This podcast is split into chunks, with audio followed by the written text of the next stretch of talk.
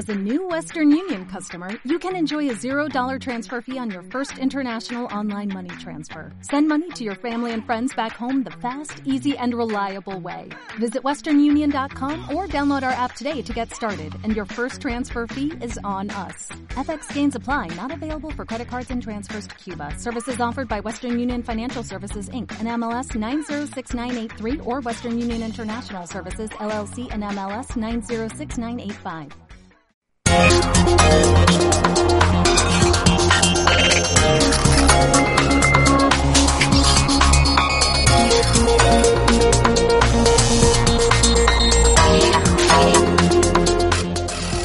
Bienvenidos a Alta, el programa con el que manteneros seguros en el mundo de la informática.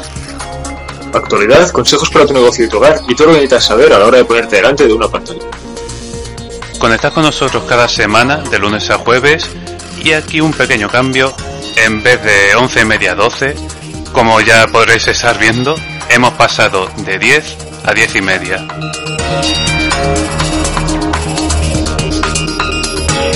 Asuntos de la reestructuración. Aunque la programación haya variado un poco dentro de la radio, aquí vamos a seguir y como cada lunes os traemos las últimas noticias y la actualidad desde un punto de vista de la tecnología y la seguridad informática. Seguramente ya estaréis al tanto de algunas de las cosas que han pasado en Estados Unidos con el tema del asalto al Capitolio. De nuevo, aquí os vamos a dar una perspectiva que probablemente no os hayan dado en otros sitios. Así que, Dani, ¿qué tenemos que decir sobre ello?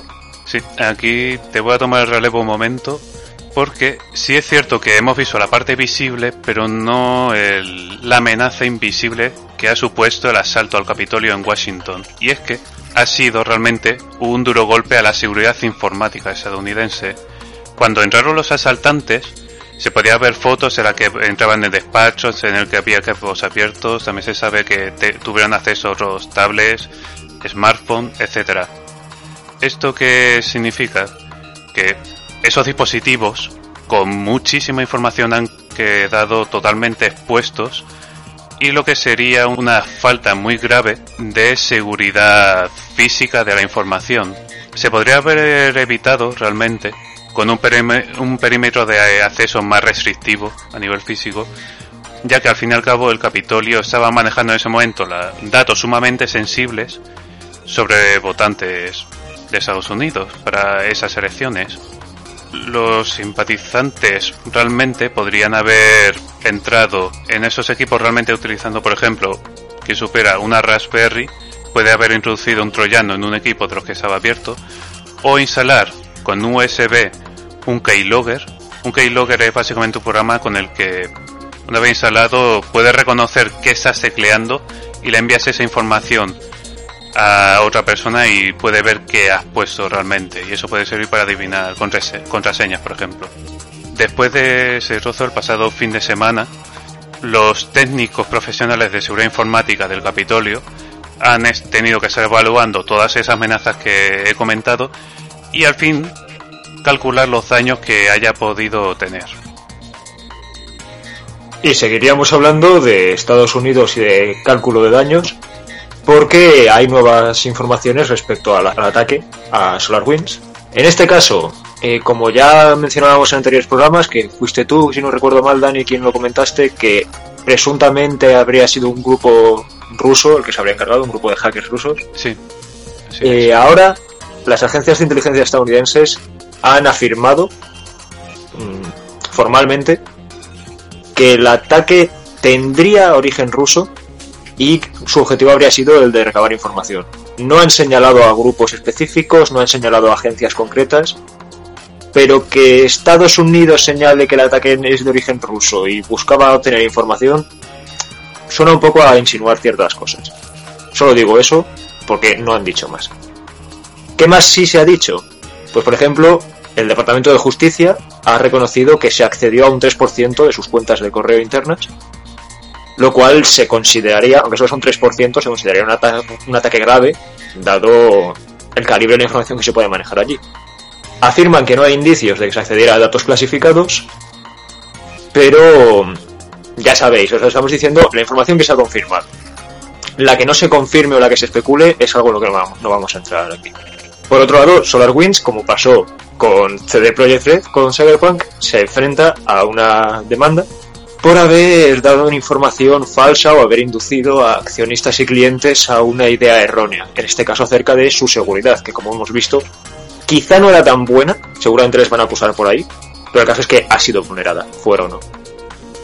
SolarWinds va a tener mucho material con el que vamos a tener que hablar, sea ya por, por desgracia, por ello, aunque en beneficio de nosotros, ya que tenemos cosas que comentar Pasando ahora a aplicaciones, sí os pedimos que tengáis un poco de ojo porque ahora mismo WhatsApp, con las últimas actualizaciones que está teniendo en su política de privacidad, cada vez se está acercando más a que los datos que tenemos en esa aplicación estén pasando a la compañía a la que la ha comprado, Facebook. Hace ya un tiempo que iban avanzando en esta dirección, porque en un principio, durante un periodo se respetaba que ambas aplicaciones iban por separado, Luego se empezó a dar la posibilidad de que los datos se compartieran con el, consentimiento de los usuarios. Todo señala que al final no va a ser una opción y va a ser que o aceptas que compartan tus datos o te quedas sin cosa. Muchos usuarios, de hecho, se confiando en WhatsApp precisamente porque no lo vinculaban, no está vinculado de esa manera a Facebook porque que WhatsApp te pida que compartas tus datos con Facebook si no quieres perder la cuenta es un poco como que Disney te diga que si quieres seguir viendo películas les des un porcentaje fijo de tus hijos. Pero bueno, valoradlo, revisadlo bien y que sobre todo que no os lo cuelen bajo manga porque la gente no suele leer esas cosas. Por otro lado, hablando de apps de mensajería, el experto en ciberseguridad Ahmed Hassan ha advertido de una funcionalidad de Telegram que viene desactivada por defecto Aquí no hay nada fraudulento por parte de Telegram, ¿de acuerdo? Es la opción de detectar personas cercanas. Esta simplemente os indica, pues en un radio, a qué distancia tendríais a otros usuarios. La cuestión es que empleando esta funcionalidad, esta geolocalización, junto con otras aplicaciones de ubicación, se puede llegar a triangular la posición del usuario. No es algo que directamente permita Telegram, pero es bastante sencillo poder hacerlo. Entonces tendréis que valorar seriamente si activáis esa función de detectar personas o no. Y ahora vamos a pasar a un tema muy conflictivo que ha habido y que realmente ya lo a la luz, pero finalmente ha pagado. Ticketmaster, una empresa conocida de venta de boletos, ya sea de entradas a conciertos, a teatro, a cualquier otro tipo de evento por internet, ha aceptado pagar 10 millones de dólares por haber accedido a equipos de su competidor CrowdSurge que ahora mismo es parte de Warner Music Group. Esto lo hizo entre los años 2013 y 2015 con ayuda de un ex empleado de CrowdSurge, el cual facilitó las credenciales de acceso. De ese modo, empleados de Ticketmaster entraron para sabotear, manipular y robar datos, desde planes empresariales hasta información de clientes. Ese suceso realmente salió a la luz por primera vez hace cuatro años, pero Ticketmaster trató de desviar la demanda acusando a 12 de sus trabajadores de manera individual, Zaeshan, Zaidi y Stephen Me, por haber hecho ese espionaje de manera individual, y acabó despidiéndolos. Sí, los típicos cabeza de turco que tienen que pagar por algo como si solo hubieran sido ellos, lo cual, sinceramente, me costaría un poco creer, pero bueno, es una opinión. Eh, como dices, además de esos 10 millones, tienen que adquirir lo que no han vendido, lo que CrowdSource no había vendido, tienen que adquirirlo por una suma que no se ha hecho pública. Ha sido un juego, un juego sucio empresarial de bastante calibre y pues ocurre lo que tiene que ocurrir. Sí, totalmente ilegal. Cuando no hay ética, pues bueno. pero al final han tenido que ceder, aunque lo han arrastrado los años que han podido, pero bueno. Continuando con el tema de la ética o la falta de ella, Investigadores de ciberseguridad han advertido de una estafa a gran escala que tiene como objetivo usuarios de, criptomonedas, intentando atraerles a software, a descargar software y unirse a plataformas que fingen ser legítimas, se anuncian por redes sociales y demás, tienen webs creadas específicamente para sí. Este malware ha recibido el nombre en conjunto de Electrorat por parte de Inteser y aconsejamos a cualquier usuario de criptomonedas que se informe al respecto de cuáles son las plataformas y cuáles son las aplicaciones que formarían parte de esta estafa. No vamos a estar haciendo una lista exhaustiva porque a los que no utilicéis criptomonedas no estéis relacionados con ese mundo. La criptomoneda es moneda virtual, ¿de acuerdo? Como el Bitcoin que habréis oído hablar de él, más conocido. Pero si os movéis en ese mundo, informaos acerca de ElectroRat, porque es mejor cubrirse las espaldas antes de que surjan problemas. En otro orden de cosas, hablando de algo más relajado, vamos a hablar de videojuegos. Ha surgido algo desde la cuenta oficial de Twitter de CD Projekt Red y es que han salido a la palestra para negar unos rumores que se estaban extendiendo, según los cuales un presunto desarrollador, entre otras cosas, anunciaba que gran cantidad de contenido que se había recortado del juego pretendía recuperarse a través de varios parches de aquí a junio. Eh, CD Projekt Red en su, en su tweet afirma que no suelen entrar, entrar al trapo de este tipo de situaciones, pero como se estaba extendiendo mucho, han preferido avisar de que es falso. Entre otras cosas, hacen bien debido a que ahora mismo caminan por un terreno inestable y dejar eso, ese rumor sin control podría haberles perjudicado mucho. Por otro lado, eh, también hacia finales de junio Microsoft va a cerrar los servidores del juego de móvil Minecraft Earth. Para quienes no lo conozcáis, es una especie de Pokémon Go, pero de Minecraft, que emplea la realidad aumentada. La realidad aumentada pues se sirve de vuestra cámara para mostrar en el móvil, en la pantalla, elementos que no están ahí, combinando un poco lo que es lo virtual y lo, y lo real. Esta aplicación permitía hacer construcciones de manera colaborativa, pero debido a la situación sanitaria actual, Microsoft ha tomado esta decisión. Hasta que se cierre la aplicación y ya pueda descargarse, han facilitado que los usuarios puedan construir y obtener recursos y demás para que sigan jugando tranquilamente desde casa. Así que es una nueva opción para entreteneros. Los que no lo conocierais, es una nueva opción para entreteneros en vuestros hogares. Es una pena porque Minecraft Earth no llevaba mucho tiempo en funcionamiento, pero bueno, así puede ir las cosas. Si no ha tenido tanto éxito, no les compensa a la gente que lo ha creado, Moyan, ¿qué se le va a hacer? Eh, disfrutarlo si os interesa descargando la aplicación. Y de esto también vamos a pasar ahora unos nuevos pronósticos de ciberseguridad para este 2021. Sobre todo ahora a raíz de lo que ha pasado en el Capitolio, se está barajando mucho la idea que los gobiernos tomen la ayuda de hackers éticos en un papel importante para las elecciones, siendo un factor clave para asegurar la integridad de los sistemas y procesos de votación. Recordemos que la integridad es uno de los factores fundamentales que se debe proteger en la, seguridad de la información y que se refiere a que no se debe poder modificar o de ninguna manera un archivo o cualquier otro bloque de datos sin el acceso debido del, propietario que esté a cargo de esos datos. Con la actuación de esos hackers éticos se consigue garantizar al público en general que el proceso electoral sea más seguro y transparente. Y eso lo harían haciéndose pasar por ciberdelincuentes de cómo podrían acceder y comunicando qué tipo de vulnerabilidades han encontrado para poder tener contramedidas. Y en ese sentido los gobiernos también miran a los hackers como posibles aliados a la hora de divulgar abiertamente las vulnerabilidades digitales que hayan encontrado. De esa manera también intentar hacer un poco de balanza con los ataques de los ciberdelincuentes. También se espera que precisamente estas personas cada vez utilicen más lo que se conoce como campañas de falsa bandera. Los ataques de falsa bandera es cuando un adversario, normalmente una entidad, una compañía, se hace pasar por otra, un competidor, cuando en realidad es un ataque interno y declara haber sufrido pues un daño para la hora de, por ejemplo, manchar su imagen. Pues imaginaros esto, pero ahora en campañas a nivel internacional. Es decir, que un país pueda llegar a estar acusando a otro, como pasó con los Juegos Olímpicos de Invierno de Surcorea, en el que tuvo un ataque de falsa bandera haciéndose pasar por alguien de Norcorea.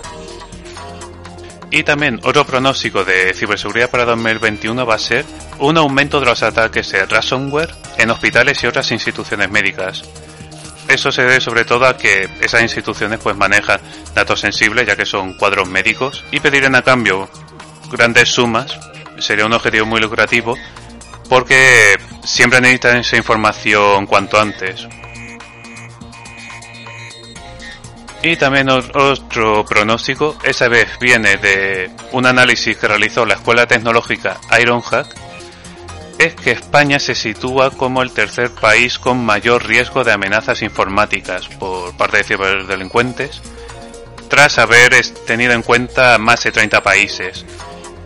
Solamente nos supera Estados Unidos por más del triple y Alemania por muy poquito realmente.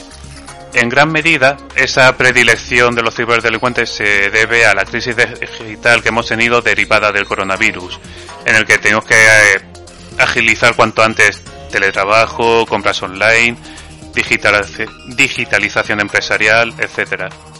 Para haceros una idea, la Agencia Española de Protección de Datos ha notificado más de mil brechas informáticas en solo lo que llevamos la primera semana de enero. Pero bueno, creo que ya he hablado suficiente, así es que Nico, para unas noticias un poco más alegres.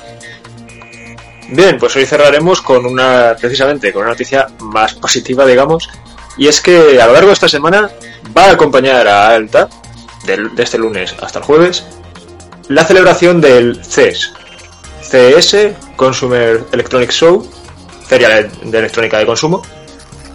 Es un evento, bueno, es un conjunto de eventos Normalmente se realiza de forma presencial, dada las circunstancias va a ser online, en el cual se realizan muchas conferencias y muchas presentaciones relacionadas con la electrónica, con la tecnología, hardware, videojuegos. Es muy amplio. Eh, no vamos a desglosaros toda la lista de eventos porque son muchísimos, muy interesantes y muy variados. Si os podemos decir que hay algunos enfocados al mundo del gaming y los eSports. Los eSports son deportes electrónicos son juegos pues que se ven a efectos como, como ligas de fútbol, pues, por ejemplo League of Legends, para quien lo conozca. Pero también tienen muchos que tienen una visión más amplia, que a lo mejor tocan o no tocan cosas de gaming, pero que pueden no tener nada que ver. Hablan de la IA, hablan de la situación con el COVID, hablan de todo lo relacionado con la tecnología, avances, etcétera. En esta feria se van a conocer, como he dicho, nuevos productos de electrónica, aparte de que, al menos cuando es la presencial, es una ocasión perfecta para que las empresas interactúen entre sí, cierren tratos y demás. Os recomendamos que entréis a la página web del, del CES, CES, porque ahí vais a poder ver toda la lista de eventos y lo dicho, algunos son muy interesantes, seguro encontráis varias charlas o conferencias que os van a llamar mucho la atención. De este lunes hasta el jueves, como alta. Y ya con todas las noticias dichas, os recordamos un poco, a modo de resumen, los titulares. Por un lado, la puesta en falta de seguridad física vulnerada durante el asalto al Capitolio, en el que se ha podido ver muy comprometido información sensible de votantes de Estados Unidos. SolarWinds, que sigue dando mucho de qué hablar. La privacidad en mensajería, por un lado WhatsApp y por otro Telegram. También hemos hablado de algunos problemas relacionados con dinero, como podría ser Ticketmaster y lo que sería con criptomonedas Electrorat. En videojuegos hemos hablado de Cyberpunk 2077 y Minecraft Earth. También nos hemos dicho cinco pronósticos para ese 2021 y un sexto que sería, por desgracia, que España sea el tercer objetivo a que más les gusta eh, entrar los ciberdelincuentes al menos según el análisis de Ironhack, y que esa semana se celebra el evento CES, CES, ¿vale? Si os interesa, espero que lo podáis ver y a ver qué tal. Nosotros también estaremos al tanto de a ver qué dicen de interesante.